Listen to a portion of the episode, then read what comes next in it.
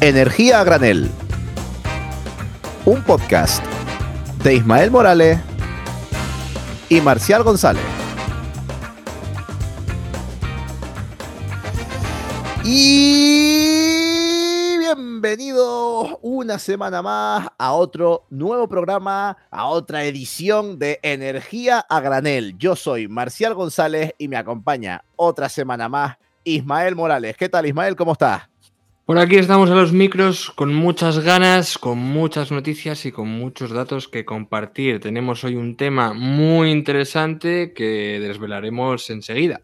Efectivamente, más que un tema, un temón. Un temón que estábamos tardando en tocar, que claramente teníamos eh, muchas ganas de tocar. ha habido otros temas primero, pero por fin, hoy vamos a hablar del gas. Gas fósil, gas natural, gas natural licuado, todo, todo el tema de las regasificadoras, todo lo que se está hablando, los todólogos que puedes encontrar en todas las noticias. Hoy por fin te vamos a traer datos, veracidad de lo que está pasando, de lo que ha pasado y de lo que puede pasar en un futuro. Bueno, y primero vamos a, vamos a empezar por el principio, no por el Big Bang, sino por el año 2020, porque justo tenemos unos datos muy fresquitos y muy interesantes, ¿no, Ismael? Sí, 2020 no solo fue el año de la pandemia, sino que eh, hubo un retroceso también eh, por el tema de, de, los confinamientos, de los consumos de combustibles fósiles. Entonces, Eurostat ha sacado un informe recopilando los principales datos de dependencia energética, de 2020 que traen unas verdades a, la luz pública que hay que tener en cuenta y nos lo va a contar Marcial a continuación. Bueno, no se preocupen, vamos a dar muchos datos, pero los voy a ir repitiendo y vamos a dejar eh, el artículo y el, el webinar donde lo presentaron en las notas del podcast. Pero bueno, partimos de la base. ¿Cómo estábamos en 2020? Pues bien, lo primero que vemos es que de la energía total primaria, es decir, del grueso de energía que consumimos en Europa, porque no todo es energía eléctrica, también los coches necesitan gasolina, que eso es una forma de energía, nos calentamos mm, con calderas, por ejemplo, de gas natural, eso también es consumir energía. Para que se hagan una idea, de todo del 100% de energía que consumimos en Europa, solo el 17,4% es de origen renovable. La mayor franja, un 35%, es el petróleo, porque claro, ahí está el transporte, derivados del petróleo, las gasolinas. Eh, eso se va a llevar la mayor parte de, nuestra, de nuestro consumo energético. Gran protagonista también el gas natural. Un 24% de la energía total que consumimos es en forma de eh, gas natural. Y bueno, y seguimos pasando. Eh, esto al final lo que, lo que nos da lo que nos da a entender es que Europa, claro, al no ser productora básica de ninguno de estos combustibles fósiles, nos queda una gran, gran dependencia energética. Seguimos dando un, par de datos más, y es que el, solamente el 41,7% de toda la energía que consumimos se produce en Europa. Es decir, que en casi un 60% dependemos de terceros países para nuestro consumo de energía. Ya les digo, no solo energía eléctrica, sino todo tipo de, energía. ¿Qué te parece, Ismael? Pues me parece muy interesante. Eh, el otro día estuve mirando datos de dónde compramos el gas en España y, pues bueno, países que nunca imaginábamos, como pueden ser Oman, Trinidad y Tobago, Qatar, Arabia Saudí, ¿no? Que es un poco más típico, pero sí que es verdad que es interesante. Y, bueno, también te quería preguntar, em, ¿qué pasa con el uranio? Vale, vamos, vamos a ir desglosando poquito a poquito y al final te acabo respondiendo a, tu pregunta. Es porque Eurostat también en su informe nos traía eh, desglosado de dónde viene cada tipo de energía. Por ejemplo, eh, el petróleo, que ya hemos dicho que es de nuestro mayor consumo energético, la, forma que tenemos predilecta de consumir energía. Vale, pues todo el petróleo eh, básicamente va a venir de Rusia, Noruega, Estados Unidos y países árabes. Rusia aquí representa un 36,5%. Aquí no estamos produciendo casi nada de petróleo. Eh, Europa no es, es cero productora de petróleo. Ojo, el 36,5% del petróleo que consumimos en Europa lo importamos de Rusia y después estarían con en torno a un 20% Noruega, Estados Unidos y los países árabes. Ojo, esos cuatro jugadores muy, muy interesantes que es de donde nos vienen pues las gasolinas y todos los derivados del petróleo que consumimos. Pasamos a, otro caso importante. Gas natural. Vale, aquí sí somos un, un pelín productores de gas natural, solo producimos un 12,6% del gas natural que consumimos, pero es que un 41,1% del gas natural que consumimos en Europa proviene de Rusia. Eh, y del, resto, pues va a venir de Noruega, de Argelia y de Estados Unidos. Vemos que cada vez está entrando más gas en forma de, gas natural licuado. Ya lo iremos comentando más adelante, pero nuevamente, ojo, se repite Rusia como máximo eh, exportador a la Unión Europea y tenemos como gran jugador a Noruega y a Estados Unidos. Y, y, como no, pues a los países árabes, en el caso del gas natural, también teníamos que destacar a Argelia. Y por último, el carbón, que es otra de las maneras fuertes que tenemos de consumir energía en la Unión Europea. Solo el 10% de la energía que consumimos es en forma de carbón. Y aquí sí somos grandes productores de carbón. Qué lástima que el carbón sea tan, tan, tan, tan contaminante y que, suponga, que suponga una fracción tan pequeña de, nuestra energía. Al final aquí eh, Rusia solo nos va a, dar el 20% del carbón que necesitamos y eh, Estados Unidos y Australia nos van a dar una gran parte también, pero aquí el 60% lo producimos nosotros. Tenemos un poquito de, sartén por el mango. Y bueno, si quieres, dame tú el dato del uranio. Pues mira, mientras, mientras eh, comentabas esos datos tan interesantes, está buscando y resulta que el uranio que importamos de Rusia es el 53,3%, estoy hablando de España, de uranio procesado. O sea, más de la mitad, un pelín más de la mitad lo importamos de Rusia. Al o sea que no, son solo combustibles fósiles. Si cogemos todos estos datos que hemos dicho, tenemos que solo en combustibles fósiles de Rusia o sea, de Rusia dependemos un 24,4% de toda la energía que consumimos, es decir, toda, toda, toda la energía que consumimos en Europa, un 24,4% nos la trae Rusia. Obviamente, esto no es igual en todos los países, países como España, que estamos más alejados, dependemos mucho, mucho menos de Rusia, pero países que están más cerca, como Alemania, Polonia o Letonia, dependen fuertísimamente de lo que diga Rusia. Esto lo vamos destacando desde ya porque lo vamos a tratar después. Y esto solo es nuestro dato de partida, 2020, porque ahora Ismael, ¿qué pasó en 2021? Bueno, con el aperitivo que se ha dado Marcial, eh, ¿qué pasó en 2021? Bueno, en 2021 hay que recordar que fue el inicio de los altos precios de la energía. No solo ha sido eh, por el tema de la crisis de Ucrania y por el de la invasión. Tenemos, por ejemplo, el caso de Filomena en enero de 2021, cuando eh, todo el país, sobre todo, bueno, lo más significativo, ¿no? Pues ver la castellana cubierta de nieve, eh, digamos que dispararon los precios del mercado eléctrico a 94,99, que fue el tercer precio más alto del mercado eléctrico español. Claro, por aquella época ya nos poníamos las manos en la cabeza, ¿no? ¿Cómo puede ser que se esté consiguiendo estos precios del gas? Además, fue un invierno bastante frío. Y luego ya ¿Te acuerdas cuando, cuando veíamos el mercado eléctrico con Filomena y decíamos, qué locura, pero bueno, esto pasará, no te preocupes? Ay, mi madre, si hubiésemos sabido lo que estaba por venir. Eso eran tiempos buenos.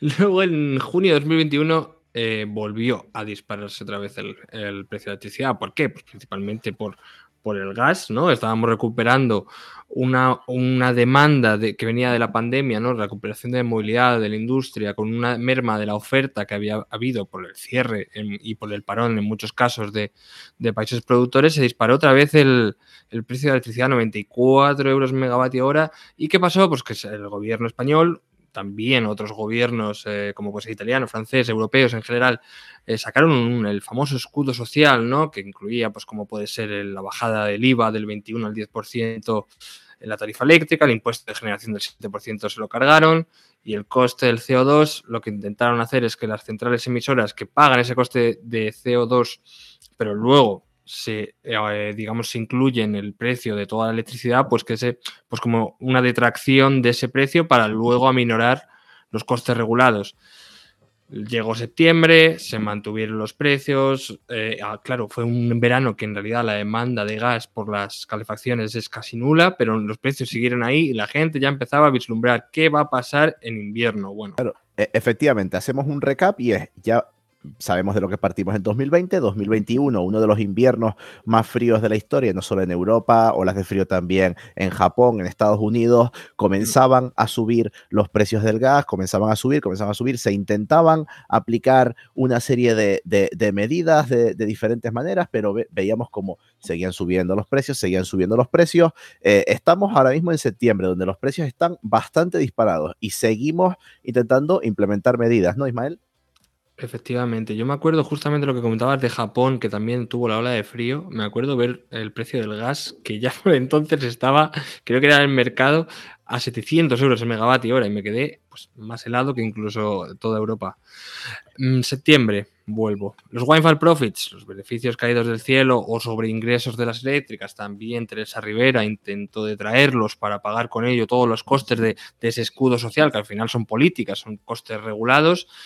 Y eh, bueno, ahí hubo, digamos, pues no, no, no cayó tan bien, ¿no? Dentro del sector eléctrico, hubo un rifirrafe, batalla mediática, bueno, pues al final mucha de la energía eh, generada que va al mercado eléctrico, sobre todo la que se quiere detraer esos sobreingresos, pues digamos que va por PPAs o va por contratos bilaterales, entonces digamos que no se puede actuar eh, con ella para retraer los beneficios. Entonces, eso hay que tenerlo claro, no surtió mucho efecto. Ahora lo ha sacado la Comisión Europea, de hecho, para abrir la veda. O sea, hay que ver un poco cómo llega de tarde la Comisión Europea, porque esto estamos hablando de septiembre de 2021 y lo han propuesto ahora a, marzo. O sea, ya en septiembre de 2021 se, se, intentaban aplicar todas estas medidas, no, no se conseguía, no se conseguía actuar sobre esos llamados beneficios caídos del cielo, ¿no? Que lo que estaban ganando de más todas las eléctricas debido a los altos precios del gas. No se consiguió, que es algo que todavía eh, hoy en día estamos a debate, pero sigue, sigue porque todavía nos queda bastante año. Sí, sí, no, queda, queda bastante, se nos hizo largo, la verdad teníamos la tensión del Nord Stream, Nord Stream 2, que recordemos es el gasoducto que intentaba conectar y que conecta, de hecho, porque ya está construido, eh, finalizado a día de hoy, Alemania con Rusia, que podían transportar 60 BCM, recordemos, miles de millones de metros cúbicos de gas, que si sí, que si no, que si Estados Unidos hacía presión para que las empresas que estaban en el consorcio para construir el gasoducto se fueran, porque veían como Putin ya empezaba abrir y cerrar el grifo del gas en función de Gazprom, ¿no? de los beneficios que quieren dar a la estatal rusa. Por eso ya empezó eh, en octubre. Claro, luego ¿qué pasó? Hubo otro boom, el cierre y las tensiones entre Marruecos y Argelia. Se cerró el gasoducto del Magreb, Europa, que también eh, nos suministraba gas procedente de Argelia. Ahí ya se disparó, todo volvió a subir, 200, 250 euros megavatios. En noviembre de 2021 se rompió también el PVPC, que recordemos es la tarifa regulada del mercado, del mercado regulado, digamos, ¿no? Es, entonces, pues el gobierno intentó sacar una revisión. En diciembre de 2021 intentaron también sacar eh, la retribución al recore, que es, digamos, a las renovables, a la, a la cogeneración que le, retribuyen vía eh, regulación un porcentaje, ¿no? De de esos ingresos, también digamos que está un poco latente. Y bueno, y con eso ya llegamos a enero. Y gracias a, a, la meteorología, gracias al clima, que no está siendo para nada, en absoluto, todo lo contrario, un invierno frío gracias a que estamos teniendo un, invierno suave. Yo, todo lo que has ido contando, o sea, todo lo que fue 2021, me gusta imaginármelo con la canción de fondo, la de, creo que es en el, en el Hall del Rey de la Montaña, de, la ópera Peregrine, que es la que hace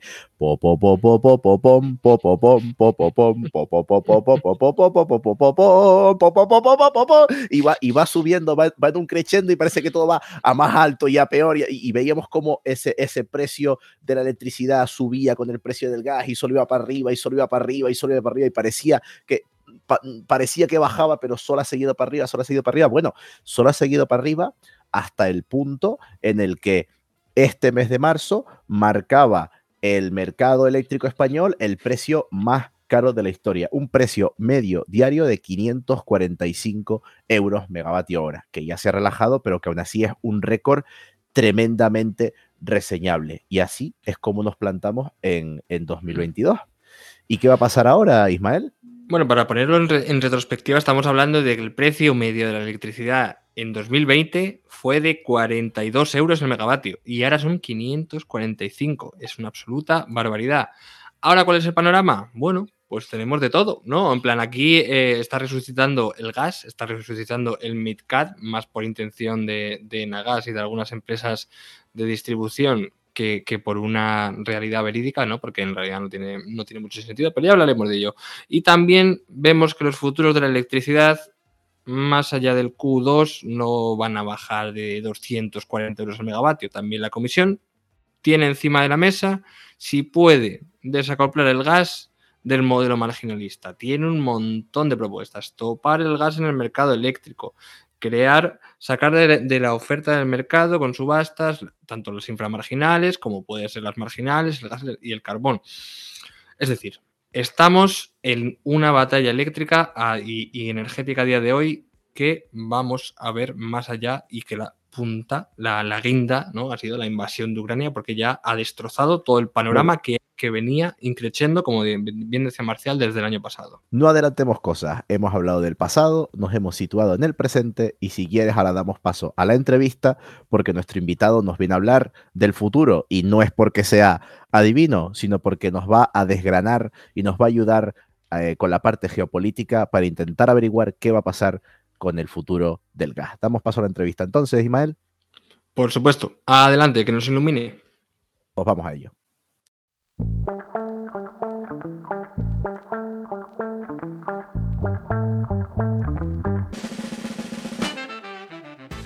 Bueno, pues ya estamos en modo entrevista y para hablar de todo el tema que está pasando ahora mismo en Europa, la invasión de Ucrania, cuál es el papel de Putin, qué va a pasar con el gas y con el petróleo, hemos traído a Borja Fernández Zurrón, que con una formación académica de marketing y economía es experto en historia y geopolítica y divulga sus enormes conocimientos en el canal de YouTube de Memorias de Pez, que seguro que más de uno entre los que me encuentro yo presente lo ha visto. Bienvenido, Borja. Hola, ¿qué tal? ¿Cómo estáis? Buenas, ¿qué tal Borja? Encantadísimo de tenerte aquí en el canal. Yo particularmente me he inspirado muchísimo, soy súper fan tuyo, tú lo sabes. Eh, y bueno, un poquito te ponemos en situación. Nosotros hemos eh, ya explicado previamente eh, pues de dónde venimos, qué ha pasado con los precios del gas, desglosamos 2021. Se me ha olvidado decir una cosa y es que voy a recomendar un vídeo que, no es del canal de, Borja, pero bueno, un vídeo sobre el 2021 que es de un chico que se llama Pablo Atlas, que lo vamos a dejar en comentarios del podcast por si quieren ir sobre todos los datos que hemos eh, ido diciendo. Y ahora llegamos a encontrarnos con el 2022, donde ha pasado una cosa muy importante y es que eh, se ha producido una invasión, una declaración de guerra y por eso te hemos pedido eh, ayuda, Borja. Cuéntanos, ¿qué ha pasado entre Rusia y Ucrania? ¿Cómo hemos llegado hasta aquí? ¿En qué situación estamos ahora? La palabra es tuya. Bueno, pues ha pasado lo que nadie se atrevía a asegurar que iba a pasar y bueno, algo que hace cinco meses nadie se imaginaba. La mayoría de analistas, vamos, eh, ni, por asomo se imaginaban que Rusia iba a invadir a sus vecinos ucranianos. Algo completamente de otra época, algo que parece inverosímil, pero que se está dando en, en pleno 2022 y es que tenemos una guerra abierta en Europa. Y bueno, lo venían anticipando previamente las agencias de, inteligencia de Estados Unidos, que digamos muchas veces no es que estén muy acertadas, pero lo vienen avisando. Es probable que invadan Ucrania. Todo el mundo, como comentas, se quedaba un poco pasmado, no puede ser, ¿no? En plena transición energética, eh, con las importaciones que tienen de gas, pero, pero sí, ha sido así.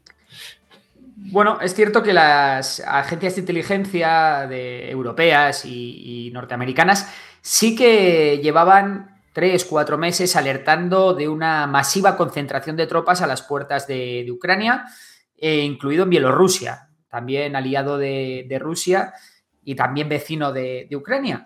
Pero bueno, es algo que se empezó a ver, ya te digo, en noviembre, diciembre y que previamente es algo que nos resultaba muy, muy lejano e incluso lo que todos nos imaginábamos es que esas concentraciones de tropas no eran más que una presión política para que la OTAN se sentase a negociar y que Ucrania también, pues bueno, pasase por, por el aro de cosas como reconocer Crimea.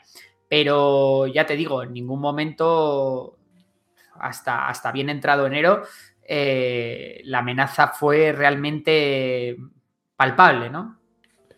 Sí, efectivamente, vamos, yo desde el sector energético lo que se veía, vamos, se intuía era que con el Nord Stream 2 con Alemania para presionar el flujo de gas, pues creíamos que, vamos, más o menos lo que tú comentas, ¿no? La frontera se estaba llenando de topas rusas, también para presionar un poco los gasoductos que pasan por Ucrania, que son vitales para, para el este de Europa, que digamos era un poco lo que, lo que se no, queríamos que pasase, pero sí que es verdad que era un poco la jugada que pensábamos que era un poco el grifo, ¿no? Para los gasoductos de Putin. Claro, yo particularmente, eh, perdón, el, Nord Stream 2 yo lo veía más como un acto de acercamiento entre, entre la Unión Europea y Rusia, más que como, más que como lo contrario, porque básicamente pues habrías una nueva fuente de energía directa entre Rusia y Alemania y bueno, cuando normalmente cuando los países están más integrados económicamente y más integrados eh, desde el punto de vista energético, pues tienden a, tener menos, menos razones para irse a un conflicto bélico. Pero en este caso ha sido exactamente lo contrario. Claro, e, efectivamente, gente como yo, en las que me incluyo, pensé que Rusia solamente estaba poniendo presiones, pues como es exportadora de gas, estaba en un pequeño tira y afloja con Europa, pues para vender gas caro, para forzar eh, el seguir vendiendo gas, para forzar la construcción de ese nuevo gasoducto, pero que, se iba a quedar ahí. Es como tú lo has dicho, nadie lo esperaba y bueno, se produce, llega el día, se produce la invasión militar eh, de Ucrania por parte de, Rusia. Eh, esto pues sí, acabó pasando, pero cuéntanos rápidamente pues cómo se ha ido desarrollando el conflicto y en qué situación está el conflicto a día de hoy.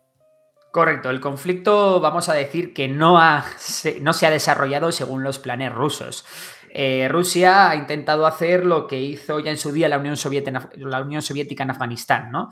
que es una pequeña operación relámpago en la que deponer al gobierno, en este caso al ucraniano, y en el que sin apenas bajas en cuestión de horas o pocos días y sin apenas derramamiento de sangre, eh, bueno, pues poner un, instaurar un gobierno títere en Ucrania que le permita recuperar la influencia que Rusia perdió en el país allá por 2013 cuando el Euromaidán, eh, vamos a decir, dio un golpe de Estado contra el gobierno de Yanukovych. Y bueno, desde entonces hemos visto que prácticamente ya desde el primer día, segundo día, eh, las bajas rusas han sido cuantiosas, mucho más de lo esperable. De hecho, ahora mismo ya ha perdido, si hacemos caso a las estimaciones estadounidenses, Em, ya han muerto más rusos en esta guerra que, americanos, que estadounidenses en la guerra de Irak en 10 años. Entonces estamos hablando de cifras muy, muy, muy importantes. Y ahora lo que está haciendo Rusia es ir con pies de plomo. Es decir, vale, no he conseguido y he fracasado estrepitosamente en esta operación relámpago directa. Y entonces lo que voy a hacer es, pues ir con pies de plomo. Voy a empezar a bombardear a tope eh, arsenales militares, bases, posiciones defensivas, etcétera. ¿Y qué pasa? Que como muchas de esas posiciones defensivas, muchas de estas tropas acantonadas se encuentran en, zonas urbanas, pues esta estrategia, vamos a decir, esta nueva táctica rusa, viene, como no podía ser de otra manera, con bombardeos en ciudades, pues con, con muchas muertes de civiles detrás.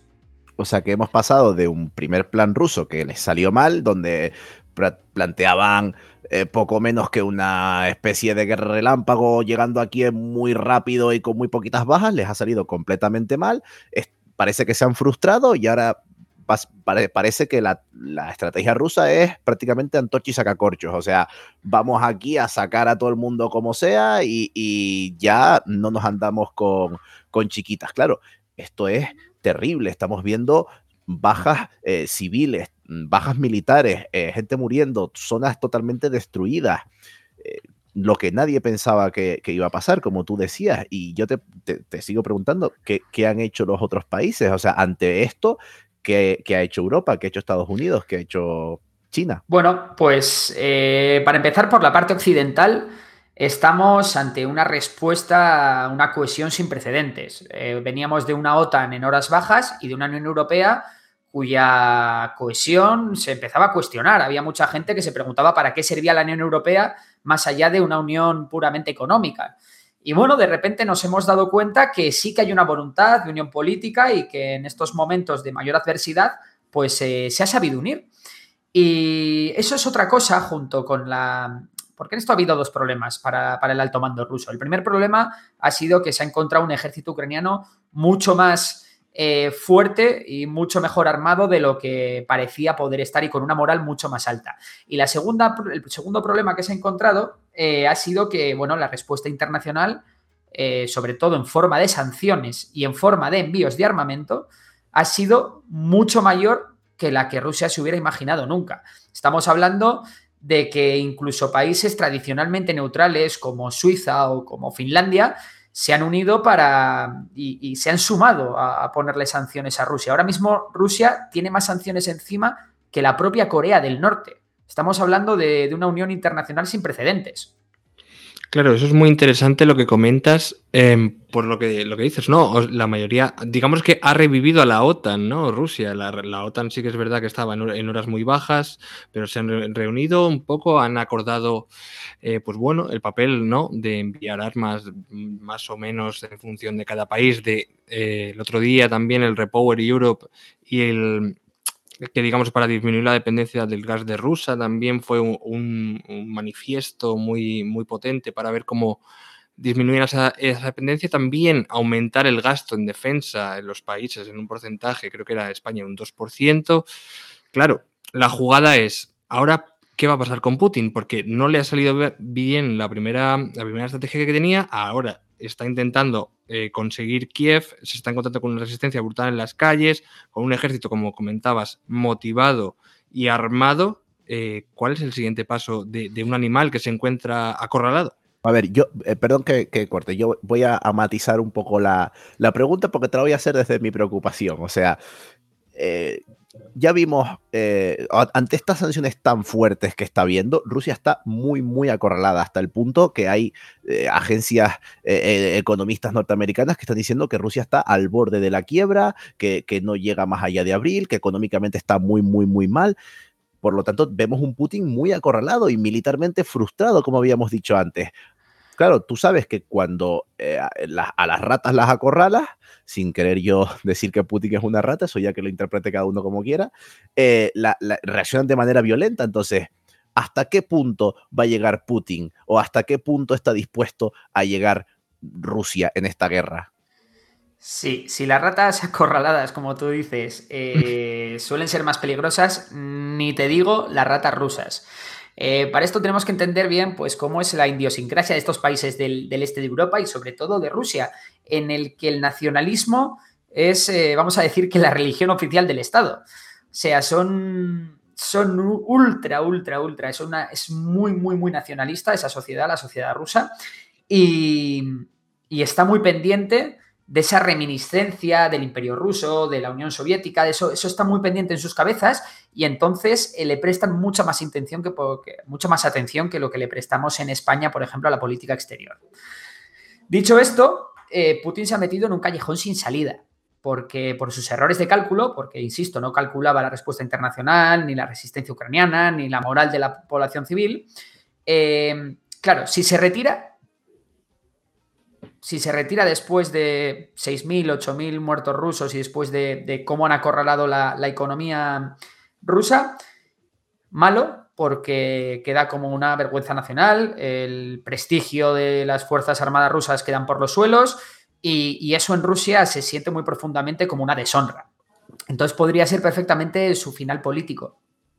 Si no se retira, tiene que o pactar algo con Ucrania, es decir, que en la mesa de negociaciones lleguen a un acuerdo, y por lo que parece, ahora mismo el acuerdo con el que pueden llegar, incluso lo que está pidiendo ahora mismo Rusia, no mejora la situación que tenía Rusia preguerra, porque Rusia ahora mismo sus últimas demandas eran la, eh, la neutralidad asegurada de Ucrania.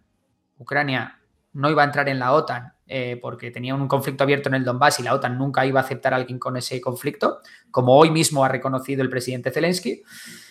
La segunda es eh, el reconocimiento de que Crimea es rusa, de esa anexión que, que databa de 2014 y que realmente se controla de facto, es rusa de facto desde 2014, sin que nadie pueda meterse a cambiar eso. Y luego el reconocimiento de la independencia del Donbass, ¿no? de las repúblicas populares de Donetsk y Lugansk. Que realmente desde 2014 han funcionado como un país en sí mismo. Por tanto, eh, la, situación de facto postguerra, incluso aunque ahora Ucrania se rindiese y aceptase las demandas rusas, no iba a ser mejor que la preguerra. Por tanto, podemos decir que Putin ya ha perdido. Incluso ganando la guerra ya ha perdido.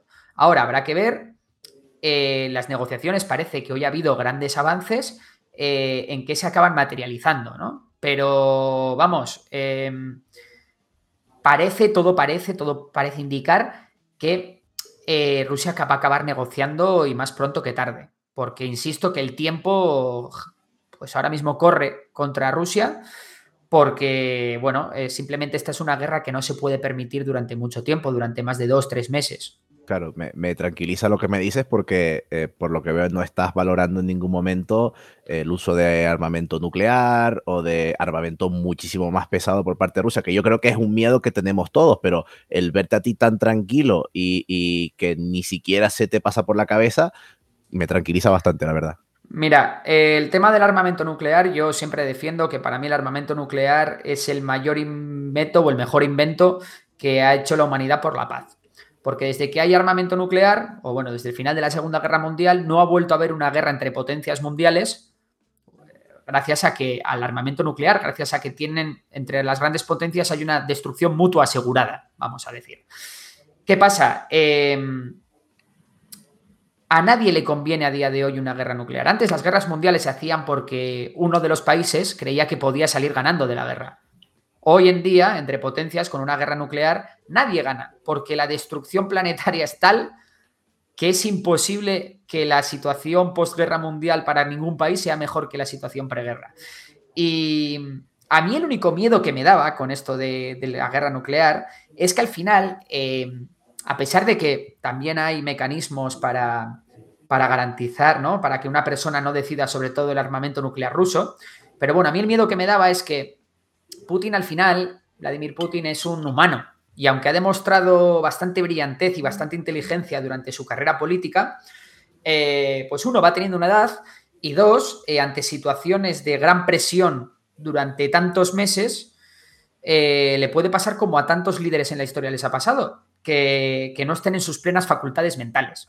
Y a mí ese era el único riesgo que realmente me daba miedo, que realmente se le fuera la olla, ¿vale? Por, hablarlo claramente. Eh, no obstante, creo que, insisto, que, antes que ordenar un ataque nuclear a gran escala, un ataque estratégico, eh, Putin sería depuesto. Pero estamos hablando de cosas ya, eso esto ya es un poco hacer prospectiva ficción, porque estamos hablando ya de cosas muy, muy improbables. El extremo. Exacto, del extremo total.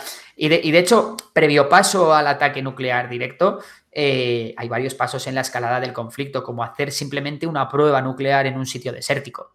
Podría ser antes de, un ataque, ¿sabes? Podría ser un escalón más en el... Pero yo creo que ni a eso se va a llegar.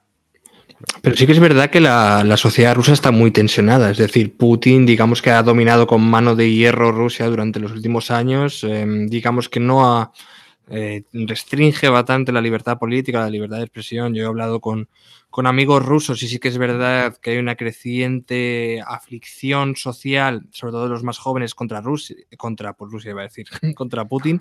Entonces, claro, eso es otro factor que según se alargue la guerra, eh, las huelgas por la paz eh, o por van a ir. Eso es otra, otro, otro filo, ¿no? Que puede ir contra Putin.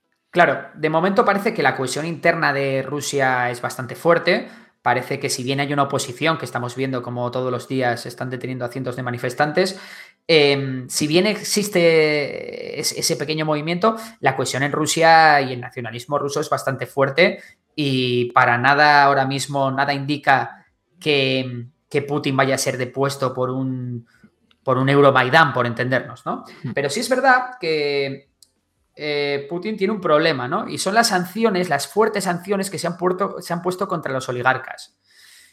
Yo si fuera Putin no estaría muy preocupado, pero de estar preocupado, estaría más preocupado por la camarilla de mis amigos que están en puestos estratégicos del país que porque la propia población se levantase. Eso sí, cuanto más dure la guerra, peor viva la población rusa, que eso va a pasar si continúa la guerra, y cuantos más cadáveres lleguen a Moscú, a San Petersburgo, a Sebastopol, pues peor.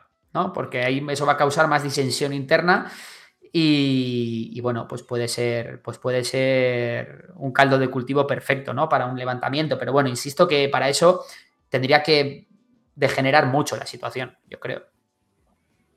Sí, efectivamente, lo que comentas, ¿no? Las sanciones, al fin y al cabo, muchas también Europa, la Comisión Europea está restringiendo la importación de productos eh, combustibles fósiles, productos petrolíferos y demás, que al final es una, digamos, mucha gente dice ¿no? que ha financiado la guerra en el segundo semestre de 2021 por, el encarecimiento del gas, que bueno, todo ello, digamos, fue a Gazprom, que al final son las cuentas estatales rusas y que mucha de la financiación em, actual de la guerra, pues bueno, viene de las arcas europeas. Ahora pasa todo lo contrario ahora vamos a cortar el flujo. España se lo quieren posicionar como, digamos, una, eh, ahora mismo es una isla energética, la quieren quitar de ahí, tenemos un tubo que viene de Argelia, tenemos R gasificadoras y ahora el debate está dependencia del gas ruso sí, dependencia del gas ruso no, cuál es el papel de Estados Unidos con, con los metaneros. Venezuela también va a empezar a exportar petróleo a Estados Unidos y de ahí hasta a otros países, ¿no? Del diésel sobre todo. Entonces, cuál va a ser un poco la reorientación geopolítica de la energía a día de hoy porque, y el papel de España, porque es complicado, porque nosotros somos una potencia renovable y eso hay que dejarlo claro. Claro, yo tengo, aquí, tengo aquí dos preguntas para concretar bastante. Una es, ¿a quién le va a vender ahora Rusia todos sus combustibles fósiles? Es decir, ¿se lo va a comprar China? ¿Se lo va a comprar Japón? Eh, ¿Los países eh, árabes van a, cómo van a actuar en esto? Y lo segundo es, si la Unión Europea va a permitir o, está permitiendo ya que en vez de depender eh, en cuanto a combustibles fósiles de Rusia, estemos pasando a depender de Estados Unidos. No sé si nos gusta más las hamburguesas que la ensaladilla rusa. Sí, eh, bueno, lo primero en cuanto a los potenciales clientes que tiene Rusia, eh, a Rusia solo le quedan dos balas. La primera es China, obviamente, que se va a ser su gran salvavidas de hecho, lo que va a causar esta guerra es que todas estas sanciones internacionales es que Rusia se vuelva completamente dependiente de China y de que China va a entrar comprando, a comprar todas las empresas estratégicas rusas a precios de derribo, porque ahora mismo eh, las Gazprom y compañía están, eh, bueno, ahora mismo no está la bolsa rusa cerrada, pero vamos, su cotización va, a ser irrisoria, por tanto van a entrar el capital chino a comprar todo eso eh, a precio de mercadillo. Eso punto uno. Y el segundo país, que de momento hemos visto que no se quiere posicionar del todo porque le viene muy bien esta energía por debajo del precio de mercado que potencialmente puede ofrecer Rusia, es la India. La India no es un país que precisamente genere mucha energía y, bueno, hemos visto cómo eh, está a dos bandas. Por un lado, quiere esta energía rusa, pero por otro lado, con los conflictos eh, fronterizos que tiene con China, eh, la India tampoco puede enemistarse demasiado con Occidente, ¿no? Sobre todo con Estados Unidos, que en caso de un hipotético conflicto entre eh, China e India, pues Estados Unidos sería su principal valedor. Entonces, Rusia se tiene que agarrar, vamos a decir, a esas dos boyas. Aún así, hemos, acabamos de asistir a, bueno, a la caída, ya, ya se venía sabiendo esto, pero bueno, es la caída de Rusia como potencia mundial. Eh, y bueno, Oriente Medio básicamente le ha tocado la lotería. Porque ahora, claro, eh, Estados Unidos, eh, bueno, Estados Unidos y Canadá, Reino Unido, la Unión Europea, van a bajar muchísimo. de hecho, Estados Unidos y, Reino Unido ya han prohibido las importaciones de, gas y petróleo rusos. Pero bueno, la Unión Europea ha dicho que va a intentar depender lo menos posible de Rusia. Vale, ¿cómo se hace esto? Pues obviamente está el tema del gas licuado, que supongo que sabréis vosotros mucho más de esto que yo, pero que al final es más caro que, el gas que viene por gasoducto. ¿Y quién tiene mucho gas y mucho petróleo que pueda, que pueda subir la oferta mundial? Pues bueno, al final está Qatar, obviamente, están todos estos países del Golfo Pérsico, pero especialmente Qatar, que es una gran potencia gasística. Está Estados Unidos, pero que no parece demasiado, mm, nunca ha sido demasiado proclive a, inundar el mundo de gas y de petróleo. Y luego, sobre todo, pues están dos, países que hasta ahora eran enemigos de Occidente y que ahora, bueno, parece que ya no son tan enemigos, ¿no? las guerras que hacen curiosos aliados, que son Venezuela e Irán. Eh, con Irán lo vamos a tener más, sí, lo, vamos a tener más difícil con Irán porque, porque bueno, la influencia rusa en Irán es, es muy fuerte y están intentando los rusos torpedear este acuerdo antinuclear para levantar las sanciones a Irán. Y luego parece que ahora de repente hay muy buena sintonía entre Nicolás Maduro y Joe Biden.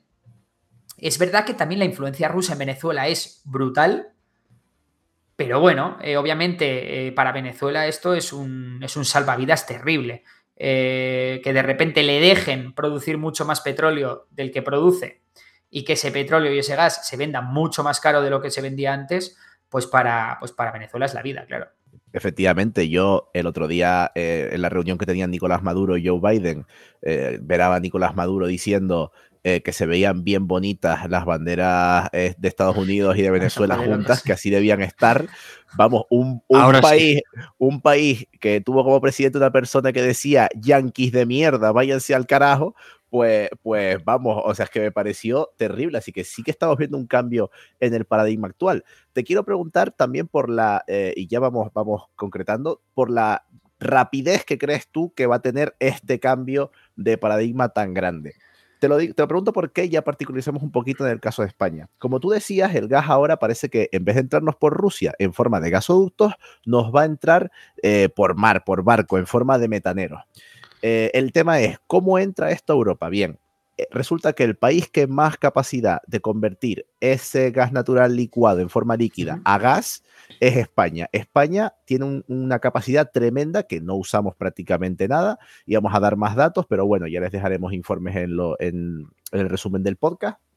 Eh, pero básicamente que España podría convertirse en una entrada de gas a Europa, de manera que llegan los barcos a España eh, de, gas natural licuado, lo convertimos a gas natural eh, normal, gaseoso, y de ahí exportamos a Europa. ¿Qué pasa? Que el canal de comunicación, el gasoducto que tenemos con Europa, es muy chiquitito. Habría que construir otro y agrandar el que ya tenemos, y eso lleva un tiempo. Y la, pregunta que tengo también es concreta, es, ¿tú crees que este cambio de paradigma, de dónde van a venir ahora los combustibles fósiles de Europa y tal, va a ser muy rápido, se va a ajustar y España se va a quedar fuera de este juego? ¿O verdaderamente España aquí tiene tiempo para construir infraestructura porque sí que los tiempos van a ser más laxos? Bueno, pues hombre, obviamente estos ajustes del mercado llevan meses llevan meses. Es verdad que en meses no construyes un gasoducto que realmente te, conecte con Europa. Pero bueno, eh, sí que España, el problema de España es que la mayor parte de nuestros de nuestras estrategias eh, son a corto plazo, porque somos muy electoralistas y dependemos mucho de lo que pase de aquí a cuatro años. Por eso estas cosas nunca se han tenido demasiado en la cabeza, pero España tiene una posición completamente estratégica. No solo tenemos seis regasificadoras, siendo creo el país eh, de la Unión Europea con mayor capacidad de, convertir gas licuado, eh, sino que además tenemos dos gasoductos uno que llega, eh, bueno, los dos llegan desde Argelia, uno llega directamente de Argelia a España y otro pasa por Marruecos. Eh, obviamente, esto nos pone en una posición estratégica, no, lo siguiente, tener en cuenta que Ucrania, el 3,5% de su PIB hasta ahora eran simplemente los peajes que cobraba porque el gas pasase por su territorio. O sea, estamos hablando de muchos miles de millones de euros a los que habría que sumarle toda la actividad de nuestras regasificadoras. Entonces, sí, eh, respondiendo a, vuestra pregunta, creo que sí se debería España enfocar en aprovechar tanto la potencia que tenemos en, energía renovable como en, como en aprovechar eh, todo este tema del gas, porque mm, al final el tema de la escasez del gas y el petróleo es cíclico. Siempre va a haber algún problema geopolítico que, en un momento dado eh, pues cause problemas en la, oferta. Por tanto, eh, ya no solo a nivel español, sino a nivel europeo, Europa se tiene que centrar mucho en asegurar esta entrada, esta entrada de gas por España. Y, bueno, no lo tenemos tan difícil. Eh, tenemos bastante infraestructura y solo quedaría conectarnos al resto del continente europeo. El resto ya lo tenemos. Eh, tenemos hecho mucho más que cualquier otro país de la Unión Europea. Pues, pues, La verdad que me, yo no era tan optimista como tú, ¿eh? yo pensé que no nos iba a dar tiempo y encuentro otra vez en, tu, en tus palabras eh, un, remanso de paz y de, y de optimismo. No, pero yo, no digo que, nos, que nos vaya a dar tiempo a llegar a esta crisis. En el tema de la regasificación sí, en el tema de, bueno, de todo el, gas que llega de Argelia posiblemente no, pero es que da igual. Eh, al final es posicionarnos como una nación estratégica de cara al futuro. Si no llegamos a esta, vamos a llegar a la siguiente. Y también vamos a tener claro que todavía España no es autosuficiente energéticamente. Nosotros todavía importamos energía de Francia, por ejemplo, de las plantas nucleares. Y, bueno, que, es que tampoco podemos depender del resto, ¿no? Claro, claro, efectivamente. Mm. Yo tiendo a pensar en Europa como mercado único, pero es verdad que España también eh, tiene un, caso especial. Eh, pues, joder, la, verdad que has hecho una lectura súper interesante de cómo va el conflicto. Eh, hemos, hemos situado en el mapa a los terceros países, mm, hemos hablado sobre cómo está cambiando todo este paradigma energético, dónde están los aliados, dónde están los, los puntos clave. Eh, yo, la verdad, que estaría hablando de estas cosas contigo porque lo explica súper bien, horas y horas, pero tampoco podemos hacer que el podcast dure, dure cinco horas. Isma, no sé si tú tenías algún comentario antes de ir cerrando.